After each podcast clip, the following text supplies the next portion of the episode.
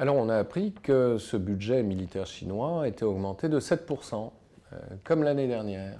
Et on l'a appris euh, de la porte-parole de l'Assemblée nationale populaire, Madame Fu Yin, euh, au début du mois de mars, à la veille de l'ouverture de la session des deux chambres de l'Assemblée nationale populaire, qui est par ailleurs un événement évidemment très important et qui annonce par ailleurs le 19e congrès du PCC qui aura lieu à l'automne prochain.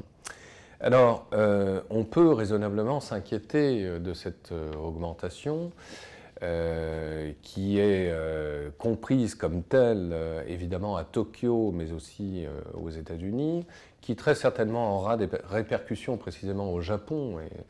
Dans la réaction de Shinzo Abe et dans le fait d'être conforté d'avoir euh, réformer pour partie la Constitution et modifier le fameux article 9 permettant donc aux, forces euh, dites d'autodéfense japonaises de se renforcer précisément. Euh, mais en même temps, rééquilibrons les choses. On est très loin encore du budget militaire américain, qui est le premier évidemment au monde, c'est-à-dire près de 600 milliards de dollars chaque année.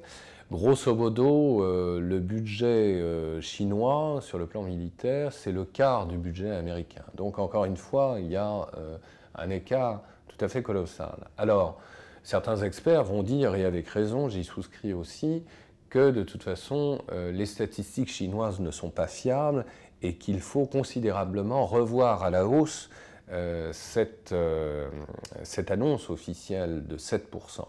Et puis, on le sait bien aussi, et ce n'est pas le seul cas de la Chine, un certain nombre de dépenses euh, inscrites dans le budget militaire comprennent également tout le volet sécuritaire, mais aussi un certain nombre de dépenses qui ont trait au nucléaire. Bon. Euh, alors évidemment, on peut euh, contester euh, l'authenticité donc de ces 7%. Une chose est certaine, c'est que de toute façon, la Chine effectivement augmente bel et bien ce budget. et même si Yin, la porte-parole de l'ANP, de l'Assemblée nationale populaire, tendait à à vouloir apaiser et rassurer ses interlocuteurs étrangers, notamment sur le pacifisme de la Chine et de ses intentions non belliqueuses. Euh, nul n'est dupe, évidemment. Il y a des tensions, on le sait, euh, très réelles dans le sud de la mer de Chine. Il y a des tensions aussi avec le Japon. Euh, et la Chine, clairement, se réarme est en train de se doter euh, d'un véritable équipement aéronaval. Elle a mis en chantier euh, deux prochains porte-avions qui seront de sa propre fabrication, alors que le seul disponible pour le moment est, nous le savons, d'origine ukrainienne, c'est le fameux Liaoning. Donc à terme, évidemment, euh, la Chine aura des moyens assez considérables. Euh, c'est dans les faits et sur le papier euh, la deuxième puissance euh, militaire. Rappelons que par ses dépenses militaires, la France est la cinquième puissance. et évidemment, cette augmentation du budget militaire pour la Chine est assez symptomatique d'un développement général des budgets militaires pour tous les pays de l'Asie. Euh, évidemment le Japon, euh, bien sûr, mais aussi l'Inde, qui, rappelons-le, euh, est quant à elle au septième rang au niveau mondial. Hein. Donc tout cela est plutôt préoccupant et n'augure pas forcément de relations stables et apaisées entre les pays dans la région. Rappelons aussi que Fouine euh, a dit que euh, la Chine, depuis ces dix dernières années, n'avait euh, participé à aucun conflit ayant entraîné des morts et des blessés dans la région et que la Chine était donc avant tout une puissance qui, qui, avait les meilleures intentions du monde. même si on peut contester évidemment cette déclaration un brin irénique. Pourquoi? Parce que, en définitive, le dernier conflit que la Chine euh, a pu avoir dans la région, c'était avec le Vietnam, son voisin, en 1979 et à l'issue duquel la Chine a perdu cette guerre contre le Vietnam, rappelons-le. Donc euh, il n'y a pas si longtemps, et de mémoire d'homme, on se souvient encore évidemment euh, de ce conflit.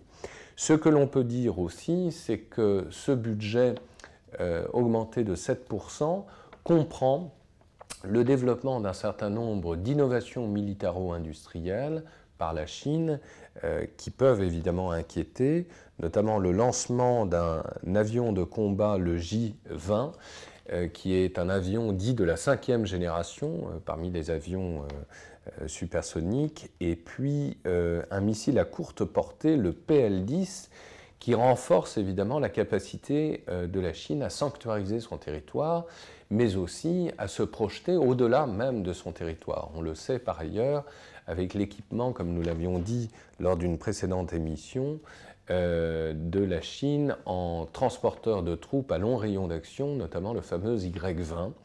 Euh, il y aurait un millier d'appareils euh, de ce type en voie de construction, ce qui montre bien que la Chine va de toute évidence participer d'une manière croissante à des opérations de maintien de la paix sous les auspices de l'ONU, voire des opérations dont elle aura à elle seule l'initiative en Afrique et ailleurs, donc loin de ses frontières, Rappelons qu'elle s'en est donné les moyens par euh, un changement de son cadre juridique lui permettant de légaliser même ses actions à l'extérieur de son territoire.